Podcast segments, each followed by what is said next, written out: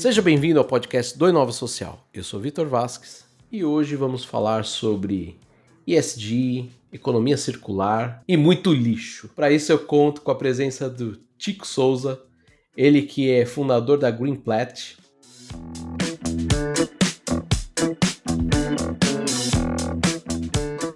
Chico, seja bem-vindo. Olá, Vitor, tudo bem? Obrigado pelo convite, obrigado pela oportunidade de estarmos falando aqui no Portal Inova, de contar um pouquinho da história, não apenas da Greenplat, mas a história do Brasil nessa relação com o que está todo mundo falando hoje em dia, que é o ESG, né? Então, que seria o Environment Social Governance, ou a velha palavra muito bem-vinda meio ambiente, que havia fugido do dia a dia de todos nós, né, com os termos sustentabilidade, um pouco mais buscados, trazer um pouco das origens desse mercado. Agradeço o seu tempo. Obrigado, Chico. É, Para a gente começar essa conversa, eu quero que você fale um pouquinho sobre a sua trajetória até aqui. É, quem que é o Chico, da onde ele vem, é, até chegar a essa startup hoje que ela é GovTech, mas ela também é outras coisas. Então eu quero que você fale um pouquinho a respeito da sua trajetória. Bacana, Victor. Eu acho que, que essa.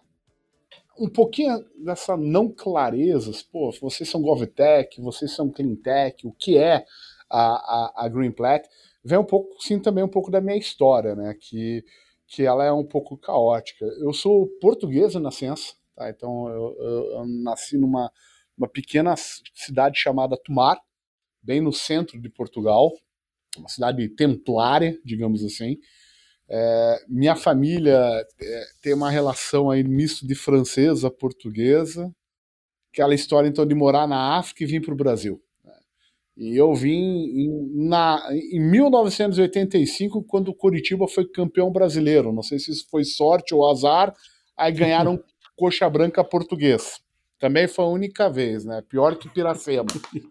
Dentro dessa lógica, isso se mistura um pouquinho com, com a minha vida, né? Estudei em colégio francês, então, devido a, a, a as origens da, da minha família, também um pouco diferente do que o normal, porque eu tive uma educação montessoriana, então Montessori é, é uma, uma maneira, né? É, é, é uma linha. É, muito fora do comum, do didático, então acabei tendo isso muito forte na, na minha raiz. E nesse modelo em que eu estudava num colégio que não tinha prova, não tinha nada disso, a primeira prova que eu vi na minha vida foi no segundo grau. Minha mãe pegava todo dia o carro dela, ia me buscar no colégio, dava uma volta maior do que, do que o normal para chegar em casa e passava na frente do Centro Federal de Educação Tecnológica do Paraná e falava para mim: Olha, quando você crescer, você tem que ser engenheiro. E ela tinha um pacto com o demo, praticamente, passava o caminhão de lixo naquele mesmo momento. Ela acordou, ela tinha planejado o cronograma correto desse horário. E ela, se você não for engenheiro, você vai ser aqui. Eu apontava para o caminhão de lixo e dizia: você vai ser lixeiro. E, infelizmente, eu acho que essa é a relação ruim que toda a sociedade tem com o meio ambiente. É, o, os profissionais de meio ambiente, os profissionais de saneamento, os profissionais de limpeza urbana, eles são os invisíveis da nossa sociedade. Eles são aquelas pessoas que às vezes nós não damos valor, que você atravessa na rua, você não para, você não dá bom dia, você não tem a interação que você tem com os outros meios do ambiente que te cerca. E a gente deveria ter essa interação. Porque nós temos hoje, e todos sempre tivemos, um, uma postura muito de impacto. Nós impactamos o planeta a partir do momento que nós nascemos. E esses são os profissionais que tentam reduzir o nosso impacto e eles são invisíveis. Por azar da minha mãe, eu virei engenheiro e lixeiro. Né? Então, é uma das coisas que, que eu me orgulho dentro desse processo. Sou engenheiro mecânico de formação, trabalhei por cinco anos na, na indústria automotiva, morei na Suécia há um bom tempo fora, também na Suécia, onde eu tive uma relação muito maior com sustentabilidade, porque é algo que, que vem de muito tempo, já enraizado na sociedade sueca como um todo, a questão da reciclagem, da recuperação, do reuso, da forma, porque eles têm poucas pessoas, então você tem que ser multitask, né? Não tem quem reduza o impacto por você. Ou você reduza o seu próprio impacto, ou não vai ter quem vai passar na rua para ficar varrendo ali para tirar esse impacto que você tem com a sua sociedade. E, e o Brasil, pela sua própria característica muito forte de serviço, né, é, a gente acaba causando impacto para que outros vão lá e resolvam o problema para nós. E, e, essa é uma relação de falta de responsabilidade nossa. Porque, infelizmente, a gente cresce, porque essa responsabilidade nós temos quando pequenos, nós somos ensinados sobre o meio ambiente, Todo mundo aqui, independente se tem 30, 40, 50 ou 60 anos, quando pequeno no, no, no primeiro grau, no antigo ginásio, é, foi ensinado sobre o meio ambiente. E a gente cresce com outras preocupações, com outras coisas ocupando o nosso espaço na cabeça, com outras responsabilidades. A gente perde essa educação que a gente teve. A gente começa a perder o link, o respeito, a forma com o nosso planeta.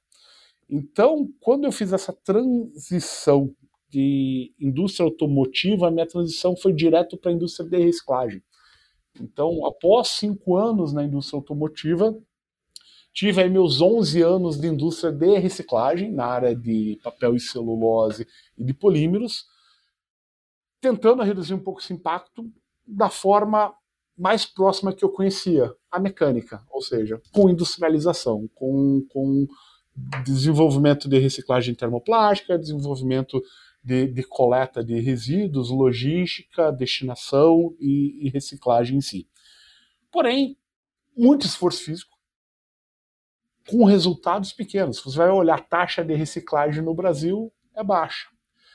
E ainda sentindo da, das pessoas não ter aquele respeito com aquilo. Então eu sempre brincava, na, no início dos anos 2000, quando eu ia entrar numa indústria para resolver o problema dela de lixo e transformar aquilo que ela descartava num conceito de reaproveitamento e reciclagem, eu sempre brinco, eu sempre entrava pela porta dos fundos. Eu nunca era recebido na recepção. Eu era recebido no ponto de saída. Né? Então era sempre atrás da fábrica ali. Nunca se teve aquela, aquele grande senso. E à medida que você vai 11 anos nesse mercado, em diferentes estados, você vai entendendo que as pessoas também não têm o famoso medo. Ah, não somos fiscalizados, não tem fiscal para isso, não estou sendo cobrado, é um custo, vou tentar reduzir meu custo e para isso eu quero um serviço pior. Então, a gente entendeu que não ia conseguir mudar o impacto se não pudesse mudar a forma como o mercado se relacionava. Em, em, em 2013 eu decidi vender minha parte na empresa, sair da empresa, vim para São Paulo, eu sempre adorei São Paulo, me chamem de louco, então saí do Sul e, e, e vim aqui para a famosa Pauliceia, e minha sócia na época falou, cara, mas, meu, você vai largar tudo aqui, tá, tá, tamo bem, tamo crescendo, 13 fábricas, e por quê? Cara, não sei, não, não, não sinto que eu tô fazendo diferença, eu quero, eu quero mudar, acho que financeiramente a gente tá bem, tô, tô saindo bem, mas, meu, perdi o famoso tesão da coisa. Né? É aquela vida da, da Fábio Fabril, não, não tô vendo diferença. É, é a mesma coisa, quero fazer diferença. O que você vai fazer? Eu falei, não sei. Vindo para São Paulo, eu comecei a entender que, que eu poderia fazer muito mais se eu pudesse olhar por outra perspectiva e não sobre a perspectiva daquele que tem que cumprir, mas daquele que ajuda a fazer cumprir. E aí que a gente começou a iniciar a, a aproximação com o setor público, entendendo o gap. Tá, poxa, a gente conversa com todo mundo. Todo mundo diz que não faz porque não é fiscalizado. Quais são seus gaps de fiscalização? Ao entender isso, a gente entende, percebi que um dos grandes problemas era a, a incapacidade física, falta de mão de obra. Vamos pegar o exemplo da cidade de São Paulo. 10 milhões e meio de habitantes. Isso que moram aqui. Se você for considerar antes, pré-pandemia, eram 15 milhões de pessoas circulando. Porque você ainda tem todo o entorno da cidade, da grande São Paulo, que vem para São Paulo. Fora aquele fluxo diário de voos de ponte aérea todo dia. Então, o impacto é muito grande. Era muito maior do que apenas a população em si. E você não tem gente suficiente. Vai pegar lá a antiga extinta Lurb, que era o órgão é, que controlava a parte de limpeza urbana do município de São Paulo à época, tinha 400 funcionários. Uma cidade com 92 distritos, onde cada bairro praticamente pode ser um município brasileiro com suas características. A Moca é completamente diferente da Faria Lima e assim por diante. É, quem é da Vila Maria tem um sotaque, quem é de Interlagos é outro, é inacreditável isso. São várias São Paulos dentro dessa cidade. E pouca gente para poder cobrir toda essa área. Então a gente conseguiu entender que faltava tecnologia nesse processo. Então, os pilotos que, que eu comecei a desenvolver ao utilizar a tecnologia, a linguagem de programação, blockchain, que a gente pode até discutir um pouquinho mais ali na frente, rastreabilidade, elas foram motivadas pela falta de transparência. Mas além da falta de transparência, a necessidade de escalar. E como você escala? Com tecnologia. Então, os pilotos do processo antes da abertura da Greenplat como empresa em 2016, ou seja, de 2014 a 2016, os dois primeiros anos, foi em fazer a transição da demanda, da dificuldade municipal empresarial, primeiro, numa questão de tecnologia, mas a minha própria transição como pessoa de sair daquela realidade do engenheiro mecânico, diferente das outras engenharias, como engenharia mecatrônica, engenharia elétrica, eletroeletrônica e mesmo computação, de um mundo de engenharia 100% físico para um que não que não é que é efêmero. Então eu também tive essa transição não só da solução, mas como pessoa e como é que eu ia mudar, como é que eu ia fazer o meu reskill para poder entregar essa demanda de algo que lá atrás eu já estava assim de saco cheio, porque eu via que não, não tinha impacto e meu mundo era 100% físico não escalável.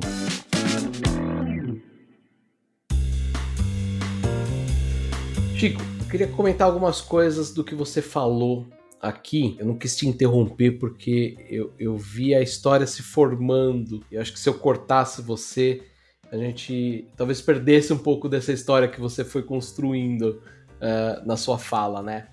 Mas primeira coisa que eu quero dizer é: educação montessoriana é novidade ainda hoje. O que dizer disso há 30 anos, 40 anos atrás? Eu acho que isso faz muita diferença. É muito legal a gente ver uh, alguém com essa, essa base uh, de, de, de, criação né, no começo é muito diferente ainda, até mesmo para a realidade brasileira atual. Uh, outro ponto que eu queria falar para você é: você viveu na Suécia. Uh, a Suécia a gente sabe que uh, ela tem um nível de relação né, com a reciclagem, com o meio ambiente, que ela tá, não vou dizer anos luz à frente do Brasil, mas ela é uma coisa que está já inserida dentro da cultura né, do, do, do, da população. É, e aqui eu queria fazer uma perguntinha rápida. Você acredita que hoje, o resultado de hoje do que, do que é o Chico, do que é a, a Green ela é um pouquinho dessa experiência na Suécia? Ela não ser, ela seria diferente se você tivesse tido esses anos nesse país específico? Porque eu acho que de toda essa experiência que você falou, a Suécia ela é muito específica para o que você atua hoje, né? Sim, é, é, ela é extremamente específica.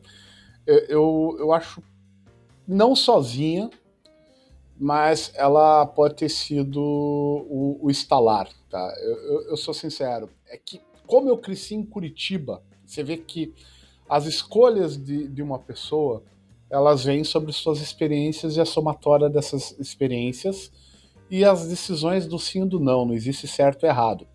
Mas no impacto da escolha, é, eu cresci em uma cidade que desde 1992 existia a famosa família Folha, né? A campanha de reciclagem da cidade de Curitiba que durou por 12 anos ininterruptos. Então, se você chega hoje e fala sobre Brasil, falar ah, qual é a capital ecológica do Brasil. Se tá certo ou errado, ninguém sabe mais o que. Todo mundo vai falar Curitiba, pelo menos 80% das pessoas acima de 30 anos vão falar que é Curitiba. Por quê? Porque o Brasil inteiro viu esse caminhar da cidade, soube da campanha e esse posicionamento que teve desde o Jaime Lerner à época, referente com uma capital ecológica brasileira. Então, querendo ou não, um pouquinho dessa minha base, como você comentou muito, né, que pô, a base montessoriana é legal, a base da educação tecnológica de quem estava crescendo na década de 80 em Curitiba foi maior do que comparando com outros municípios brasileiros. Não tem jeito. Então, foi uma somatória de experiências, Vitor. A Suécia, talvez ela me deu o link para entender o potencial mercadológico também e restaurar para mim aquilo que eu tinha esquecido na minha infância. Porque uma coisa você está na década de 80 ali aprendendo, vendo a família Folha, esperando o sininho do caminhão para separar teu lixo e levar. E outra coisa, depois você está naquela corrida de empresa, trabalhar e esquecer um pouco, um pouco disso. Mas a, a, a Suécia ela reativou e começou a me mostrar os modelos, porque quando você lida com a primeira etapa, que é a separação, a gente só vê a separação, a gente não vê o depois. E lá eu pude ver o depois, né? No que aquilo se transformava, como se transformava e como chegava lá até a fundição, até os pontos de, de transformação do processo. Legal. Antes da gente continuar, eu quero fazer um comentário não só para você, Chico, mas também para quem está nos ouvindo aqui. É, aqui no Inova Social, a gente já conversou com a Anne Caroline. Ela é uma catadora de lixo e ela falou muito sobre essa relação do lixo com a reciclagem. Uh, então, para quem está nos ouvindo e ainda não ouviu o episódio, é, eu queria convidar para é, escutar aí o, o episódio número 71. Lembrando que todos os links que a gente comentar aqui, que o Chico comentar aqui, a gente vai colocar uh, na descrição desse episódio.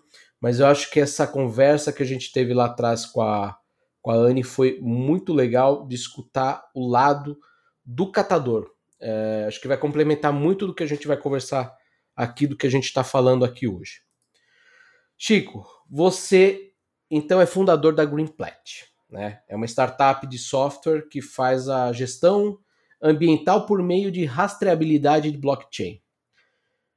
Eu queria que você explicasse o que significa isso, né? Como que exatamente funciona a Greenplat? E além disso, eu queria acrescentar um ponto. Vocês também foram uh, a primeira startup na área ambiental identificada como pioneiro tecnológico, uh, um reconhecimento que foi concedido pelo Fórum Econômico Mundial. Eu queria que você falasse também um pouquinho da importância desse reconhecimento. Bacana, Vitor. Bem, a, a Greenplat, sim, é uma startup de software as a service, ou seja, software como serviço, em que a gente pegou, então, todos os gaps físicos que encontramos dentro da gestão ambiental, que é a caracterização do material do resíduo, o controle mercadológico do seu processo, se ele é uma receita, se ele é uma despesa, a disponibilidade técnica de, tra de tratamento, ou seja, quem pode transportá-lo, quem pode receber esse material como destinação final, a forma como você vai guardá-lo dentro da sua empresa indústria, ou seja, tipos de, de contentores, a, a, a, relação disso com o impacto é, na sua saúde, ou seja, é um resíduo perigoso ou não é um resíduo perigoso, a relação dele com legislação, então ele tem que atender é, códigos da IBAMA, ele tem que atender controle do Exército, ele tem que atender controle da Polícia Federal, o impacto no meio ambiente, ou, ou seja, forma de procedimento, legislação e atendimento legal, tem que ter um manifesto de transporte envolvido, os envolvidos têm que ter licenças ambientais específicas ou não, certificações. É, dentro dessa lógica, engraçado, né? Você vê quanta complexidade, palavras soltas que eu coloquei aqui para você e que se a gente for abrir cada uma delas tem uma especialidade gigantesca por trás. E a gente está falando de lixo, algo que ninguém está dando a devida importância. Então é mais complexo do que imaginamos. Então a gente pegou toda essa complexidade e vamos fazer de uma forma que o software lide com a complexidade e você lide com a decisão. Porém, no Brasil, e isso é muito bom, existe na legislação ambiental, que é, é, é bacana que a legislação é, brasileira ela tem algumas coisas no, na, na, legislação ambiental que é acima da média. Né? O crime ambiental é inafiançável, já começa por aí, se comparar com outros tipos de crime. Você pode matar alguém, pagar uma fiança e ir para casa, e o crime ambiental é inafiançável. Tá? Então, olha a responsabilidade da pessoa jurídica e de quem administra a instituição referente ao seu impacto no meio ambiente. Ela é grande. Tá?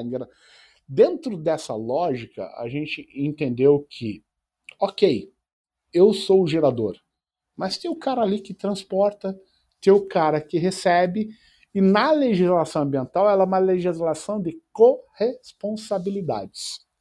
Ou seja, não é porque o terceiro está transportando para mim que eu não continue sendo responsável por aquela carga. Não é porque outra empresa recebe esse material para transformá-lo que a minha responsabilidade terminou naquela destinação. Inclusive, há casos históricos no Brasil, como Minas Gerais, a cidade de Formiga, que é um dos grandes cases brasileiros de, de, de, de destinação ambiental imprópria na década de 80 e 90 no Brasil, em que as marcas que subcontrataram terceiros para destinar os seus resíduos e esses terceiros simplesmente jogaram toda aquela matéria-prima de forma, uma disposição incorreta naquela região, foram processadas, responsabilizadas e que tiveram que voltar lá 10, 15 anos depois para retirar tudo ali que tinha sido enterrado. Alguns casos, tirar daquele aterro impróprio, guardar em galpões alugados, pagando aluguel, enquanto corria o trâmite da, da situação judicial para depois destinar aquele material. Então, assim, não é porque você mandou para um, uma destinação final, um aterro, não no caso dos aterros industriais controlados, que são destinações corretas, mas para um aterro legal, você continua sendo responsável sobre isso. Se você pega o, o case da, do próprio aeroporto de Guarulhos, no momento que no, no meio do anos 2000 eles foram iniciar a, o aumento de pista do aeroporto, no momento que foram cavar, a, brincadeira começou a brotar embalagem ali debaixo, praticamente. Tá? Então, assim, a, a, falta de controle que se teve na década de 70, na década de 80, o material está ali ainda. Então as marcas foram sim responsabilizadas em retirar, tratar, destinar. A corresponsabilidade é muito importante. Aqui a gente não vê isso, a gente não, não entende esse impacto pela baixa fiscalização. Então o software, o que, que ele faz? Ele controla toda a complexidade, aquilo que às vezes alguém pode dizer que desconhecia, mas na lei a gente não pode alegar que desconhece a legislação, apesar que todos. Ninguém acorda de manhã e fala: opa, a primeira coisa que eu vou fazer é ler o diário oficial junto com o meu cafezinho e meu pãozinho. Ninguém faz isso. Então, o software assume essa responsabilidade, trata a, a, as leis e transforma ela em funcionalidades em que dá à empresa ou ao gestor o poder de escolha de como vai tratar e como vai controlar o, o seu resíduo. E essa maneira com que nós fizemos em digitalizar todo o processo, ela precisava buscar uma certificação de confiança de terceira parte. Então o blockchain ele vem para, além de ser uma arquitetura interessante para rastrear três ou mais entes, que são três entes envolvidos com uma mesma matéria-prima ou com o mesmo resíduo, ele vem da questão do dado ser imutável. Nada se apaga. Você pode até alterar um dado, mas o dado anterior continua dentro daquele smart contract, que é o contrato, é a hash criada pela, na tecnologia blockchain, que é o log, que é o número de registro, como se fosse o número de uma nota fiscal. É o registro de todas as transações envolvendo aquela destinação e os entes a eles vinculados. Não é uma bala de prata, pessoal, porque se o pessoal combinar certinho e o gerador, transportador e reciclador mentirem, vai estar tá registrada a mentira. Apenas isso. Mas pelo menos você tem uma mentira registrada. Então a gente vai trazendo transparência. Dentro dessa lógica, eu sou sincero. Onde começou o, o, o projeto, e a gente entendia essas relações tortas entre gerador, transportador e destino, em que as, os inputs não batiam, as informações não batiam, nós acreditávamos apenas em 36% da informação que a gente recebia. Porque a gente entendia as, as inconsistências dentro do processo. Hoje, quase sete anos depois da abertura da empresa, ou seja, já uma, uma experiência sobre isso, hoje a gente consegue certificar quase que 75% das informações que recebemos, dizendo que são informações reais, verdadeiras entre todos os entes. Ainda há inconsistência, sim, hoje, dentro dos dados recebidos em sistema, que a gente entende, opa, alguém da relação não está sendo transparente o suficiente. E foi isso que fez o Fórum Econômico Mundial nos buscar para apresentar a tecnologia, isso já em 2018, quando nós recebemos a Comanda de Technology Pioneers e começamos a participar de Davos e de todos os outros projetos paralelos sobre o tema. E foi o momento que eu entendi que aquela transição da minha pessoa física lá em 2012, 2013, que eu comentei, aconteceu. Porque eu fui pro fórum, pro meu primeira reunião em Davos no fórum, todo feliz achando que eu sendo chamado por meio ambiente, né? Ah, vamos fa fazer as analogias do resíduo me sentindo um pinto no lixo. Sendo que, na verdade, Chegando lá nas primeiras reuniões, não, você foi chamado por tecnologia, você foi chamado por rastreabilidade, você foi chamado por transparência. E desde então, a, a Green Plat participa de projetos no fórum na área de traceability e data sharing, que é o que? Rastreabilidade e troca de dados entre diferentes entes, que é a essência da empresa como software. Ou seja, é receber dados de terceiras partes fazer a validação desses dados e pegar inputs sobre uma mesma transação de diferentes entes para validar a transparência e a verdade das informações trocadas.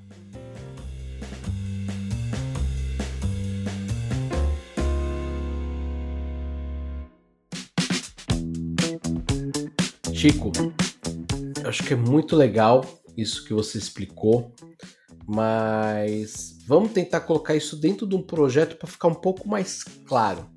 Queria que você falasse sobre um, dois projetos da Greenplat que estão na rua, tão, foram, foram feitos aí nos últimos tempos. Eu, claro, já sei qual que você vai falar principalmente, porque a gente tem um projeto aqui que, antes da gente começar a nossa gravação, eu pedi para você contar sobre ele, mas eu quero que você conte pro ouvinte em detalhes para ficar bem claro de como que é esse processo. É, é, legal escolher dois projetos que, que eles se correlacionam de alguma forma, mostrando talvez um pouco desse DNA da, da Greenplat de ser tanto uma GovTech quanto uma CleanTech.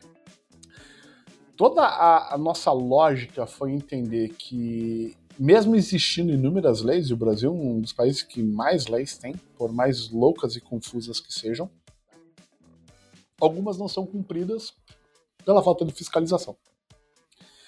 E foi, junto à cidade de São Paulo, entender esse gap de uma lei existente desde a década de 80, que é a lei de grande gerador. E o que, que diz a lei de grande gerador do município de São Paulo? Qualquer empresa privada que gere 200 litros dia de lixo, ou seja, dois sacos de lixo por dia, é obrigada a contratar um transportador privado e uma destinação privada. E esse resíduo não pode, por lei, ser é, disposto para coleta municipal urbana. Acontece que desde a década de 80, quando tem é, é, é, essa legislação, historicamente apenas 16 mil empresas foram controladas 80 transportadores licenciados nesse processo, né, empresas de transporte de resíduos, e ativas no sistema municipal como contratantes de um ente privado para coleta, 5 mil CNPJs ativos, né, empresas privadas contratando alguém. Quando a gente foi entender, poxa, mas por que além da fiscalização? É, realmente eu voltei para a década de 80 em 2019. Por quê? Porque a pessoa, para se cadastrar, tinha que ir até o Canindé preencher um formulário na mão, recebia uma guia, tinha que ir no boca de caixa, que não tinha dentro daquela autarquia municipal, ou seja, tipo um banco lá fora. Não podia pagar eletronicamente, porque tinha que ter autenticação mecânica naquela guia, para depois voltar para a autarquia municipal, apresentar que estava paga para continuar a preencher para ser validado. Hoje em dia, pessoal, é impossível. Não, não, não teria como. Eu falo, poxa, mas como isso? Tem tantas estruturas é, digitalizadas no município. Essas autarquias não se conversam, os sistemas públicos não são todos 100% integrados, são municípios do entorno que impactam que não são integrados com a cidade de São Paulo, o Estado não é integrado com o município, o Estado não é integrado com a federação, a federação não é integrada com o município. Pessoal, é um caos digital. Esse é o termo.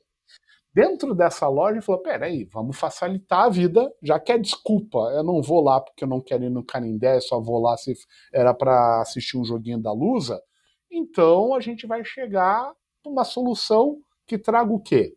Responsabilidade, mas com praticidade. Vamos digitalizar o processo existente. Então, desenvolvemos todo o form, que é o que a gente chama de, de informações estáticas, e aquele cadastro, que era de apenas, histórico, de apenas 16 mil empresas, e com apenas 5 mil empresas com uma situação atualizada, logo nos três primeiros meses subiu para 440 mil empresas.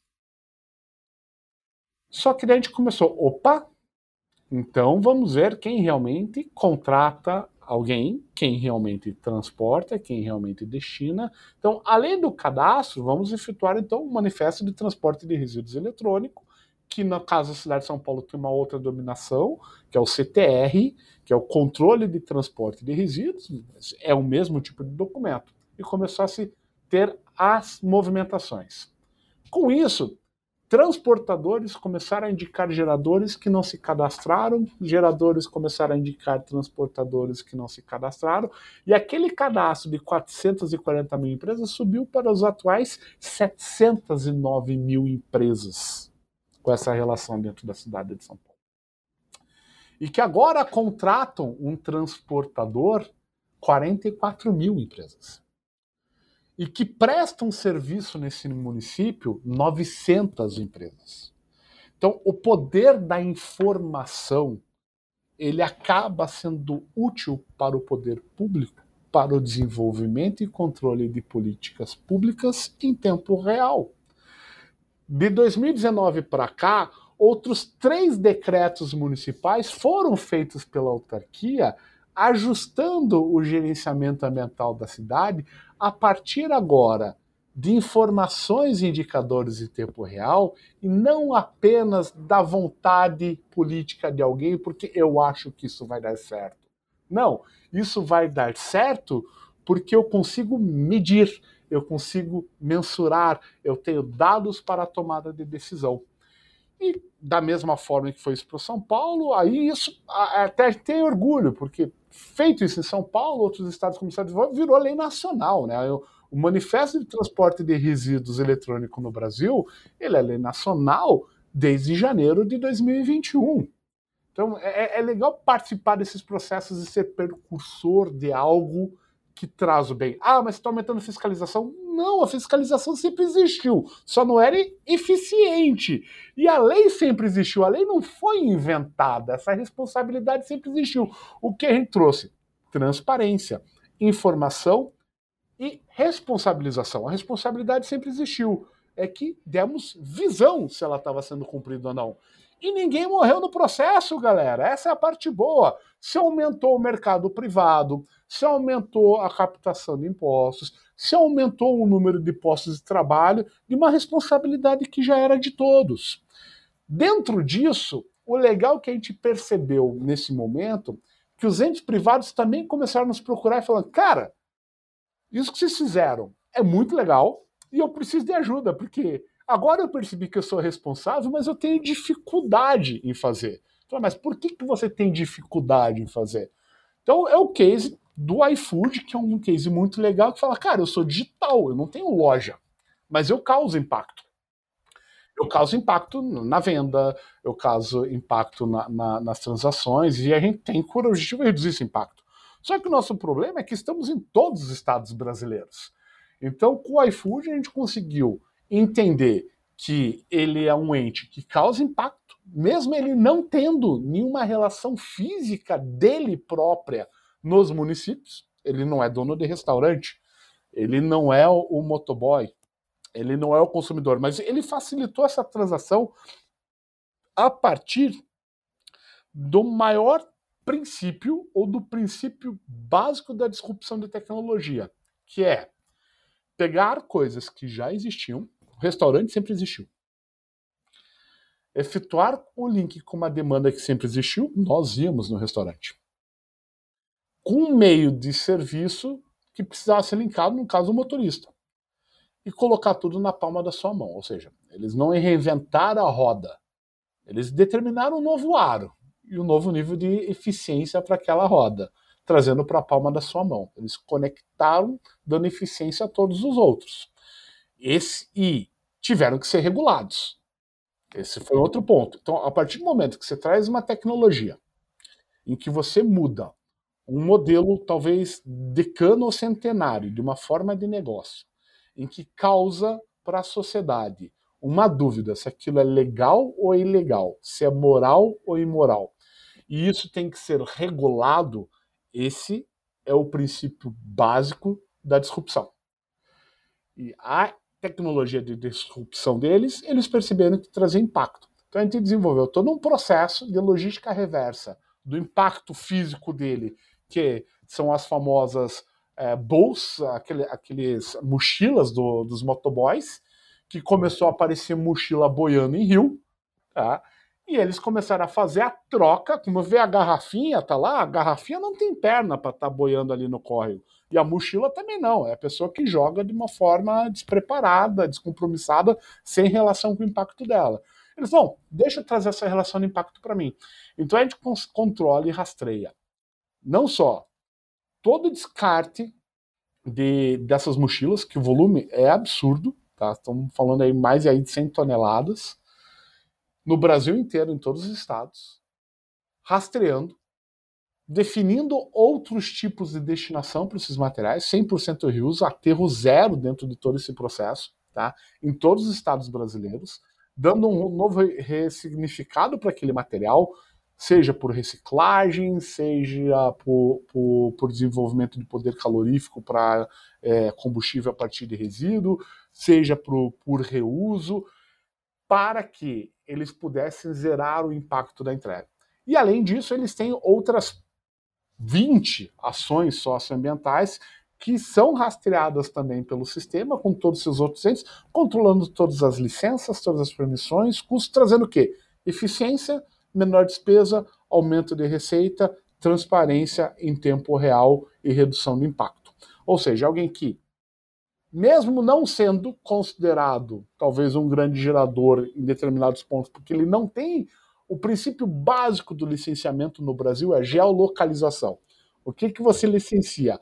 Uma empresa devido ao seu KNAI, sua atividade, sua capacidade potencialmente poluidora, aonde ela está localizada.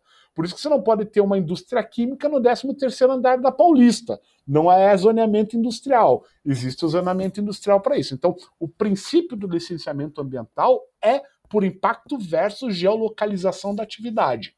Eles não têm isso. Eles não têm o CNPJ em todos os municípios brasileiros. Mas eles entenderam que eles eram responsáveis, sim, por aquele impacto, corresponsáveis, porque efetuaram o link de toda a cadeia e resolveram controlar. Porém, como é que você controla em 27 estados brasileiros, com legislações estaduais diferentes sobre o mesmo tema, com 118 variações municipais de leis neste país sobre o mesmo tema. É o caos digital em que a gente responde com tecnologia. E, a, e você ainda tem a questão de todo esse caos e grande parte dele não ser digital, né? Como você falou de todo o processo. é lógico. E aí é mensurar, é medir, é rastrear, transformá-lo em transparente trazendo então dados consistentes, dados também das inconsistências, para as tomadas de decisão de forma mais assertiva. Chico, a gente vai seguindo para o finzinho da nossa conversa. Muito legal ver isso tudo e muito legal ver alguém usando blockchain é, para esse cenário de rastreabilidade. É, e a gente está falando de algo que vocês não começaram agora em 2022. Vocês já começaram há alguns anos aí. A gente, você citou aí 2018, né? Foi a primeira participação em DAO. Sim. 2018 com o World Economic Forum, é, o início da empresa em 2016, é, o estudo da lógica em 2014 e, e, o contato com blockchain em 2015. Legal. E é muito legal ver que existe uma possibilidade enorme de se é, ampliar isso no Brasil. Bom, a gente está falando num país continental, então tem muito espaço para isso. Mas para a gente terminar, eu queria te fazer uma pergunta. Como que você vê hoje a economia circular no Brasil? Onde você acha que a gente ainda precisa evoluir? Você acha que essas cadeias produtivas rastreadas via blockchain elas, elas são futuro? Ou para a gente chegar uh, nesse cenário a gente ainda precisa caminhar muito? Como que você vê o futuro desse cenário onde vocês estão atuando? eu sempre brinco que. E, aí é um pouco da. Daquela educação é, lá de trás, né? Vamos ver um pouco do, do, do Montessori isso. É, nenhuma pessoa, ela, ou país, ou governo, ou entidade, o que quer que seja, ela vai entender seu futuro se ela não tem ciência do seu presente, conhecendo o seu passado. A economia circular ela sempre existiu. Ela está numa nova roupagem, ela está numa nova nomenclatura. Como sustentabilidade é uma roupagem também de 2010 para cá. Como a gente utilizava o termo meio ambiente no, em 2000. Eu me lembro de já custou ele falava em natureza. Né? Então, são todos, na verdade, meios do ambiente que vivemos, seja ele saúde, educação, trabalho, economia, política, segurança, são todos meios do ambiente que vivemos transformando esse meio ambiente. Aí eu falo, pô, economia circular existia? Eu te faço uma pergunta. Você lembra do papel higiênico rosa?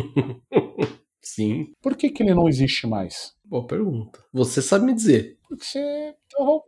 Então, por favor, me passe um cheque agora. Você está me devendo 100 reais, me passe em cheque. Você consegue me passar esse cheque de 100 reais hoje? Hoje não faz cheque, eu não sei nem o que é, já tem uns bons anos. Então, o papel higiênico rosa, ele era feito de todos os cheques depois de microfilmados e triturados no Banco Central. Ele era ruim porque ele era de fibra curta, que era a fibra da folha de cheque. E ele era rosa porque ele já estava impresso de rosa e não tinha como você tirar aquela cor. À medida que o cheque foi deixando de existir, a matéria-prima utilizada para fazer esse papel também deixou de ser uma fonte. Então, a gente sempre teve relação com reciclagem, mas a gente sempre correlacionou a reciclagem com baixa qualidade. Se você tinha ali um papel higiênico branco e rosa, você ia usar o branco até o final e não ia querer encostar naquele papel higiênico rosa. E essa sempre foi a nossa relação. A gente sempre teve a relação da reciclagem com produtos de baixa qualidade, que realmente acontecia na década de 80 e 90. A mudança da, da roupagem da reciclagem é ter produtos reciclados, que é diferente de recicláveis, porque tudo pode ser sim reciclável, mas ter produtos reciclados de boa qualidade. E aí entra, assim, um, uma corrida tecnológica para melhorar a qualidade desses materiais. Se a gente fosse falar há cinco anos atrás, a gente não ia estar tá falando de tomar é, refrigerante em garrafas 100% recicladas de PET. Hoje já é normal. Mas em 2004, o bot to bottle era algo assim, ah, Vai acontecer, não vai acontecer, vai ser validado pela Anvisa, não vai ser validado pela Anvisa. Então, assim, é uma roupagem nova de tudo que já aconteceu. E essa roupagem ela acontece com melhora de tecnologia, com isso, formação de novas experiências, novas áreas de trabalho, novas oportunidades mercadológicas, novos profissionais e novas legislações. Europa já está correndo legislação obrigando a 40% de conteúdo reciclado em determinados produtos. Aí você pega a BNT brasileira e ela diz que sacola plástica não pode ter conteúdo reciclado. Sacola plástica não tem o contato direto com, a, com, com o alimento, mas na BNT você não pode fazer isso. Então vai ter que sim também se revisitar não só a regulamentação, mas como material técnico, para poder validar. Então, alguns entraves a gente não consegue fazer porque não são permitidos. Mas por que, que não são permitidos? Porque realmente a qualidade era muito baixa lá atrás. Mas hoje em dia, com mais tecnologia, com mais especialização, com novos profissionais, e sim, com a pressão existente, que não se há mais tempo para jogar fora, ou tempo a perder, que a gente precisa ter uma, uma mudança muito rápida. Então, eu acho que o Brasil está numa boa posição. A política nacional de resíduos sólidos brasileira de 2010, ela demorou para acelerar, mas ela acelerou aí deu, digamos até pós-Covid muito bem. Nós somos sim referência, mas o brasileiro tem muito essa questão do underdog, né? Que nós somos o vira-lata a gente não deveria ter esse complexo de vira-lata sobre reciclagem. Nós somos muito mais avançados que muitos países. Ah, inclusive, Estados Unidos, até 2018, enviava todo o lixo reciclável dele para a China e não tinha capacidade de reciclar internamente. Foi uma legislação chinesa que proibiu o recebimento, a exportação, é, receber a exportação de lixo dos Estados Unidos, ou seja, fechamento do board chinês de receber os resíduos norte-americanos que pressionou os Estados Unidos a reestruturar suas, sua, sua malha de reciclagem. Os Estados Unidos separava material, não reciclava material. Inclusive, a nossa Política Nacional de Resíduos Sólidos de 2010, que é, querendo ou não, a responsabilidade do produtor gerador, ela só existe nos Estados Unidos desde julho de 2020. Ou seja, nós estamos na frente. A questão é, por quanto tempo? Nós demoramos demais para tomar as nossas ações e países que começaram depois vão nos passar, com toda certeza. Mas nós ainda estamos, sim, numa boa posição e com boas regulamentações. A questão é cumpri-las. Chico, queria agradecer sua participação e essa aula sobre reciclagem, sobre até mesmo agora você me ensinou o que, que significa a frase de passar um cheque, mas isso eu vou deixar para um outro momento. Excelente correlação. E muito obrigado é, pela participação novamente. Antes da gente encerrar, eu queria que você deixasse aqui um recado para quem está nos ouvindo, é, um convite para a galera conhecer a plataforma, para quem, que, quem que isso é destinado. Legal. Então eu deixo aqui para você encerrar nosso bate-papo. Bacana. Bem, antes de mais nada, Vitor, agradeço o tempo, o bate-papo, o jeito leve de poder falar algumas besteiras junto aqui também, isso é importante. E eu acho assim, para quem quiser conhecer um pouquinho da, da Greenplat, é só acessar greenplat.com diretamente. Lá você vai ter alguns dos nossos cases, das nossas ações, formas e, e, e o que a gente está impactando ou como nós somos impactados.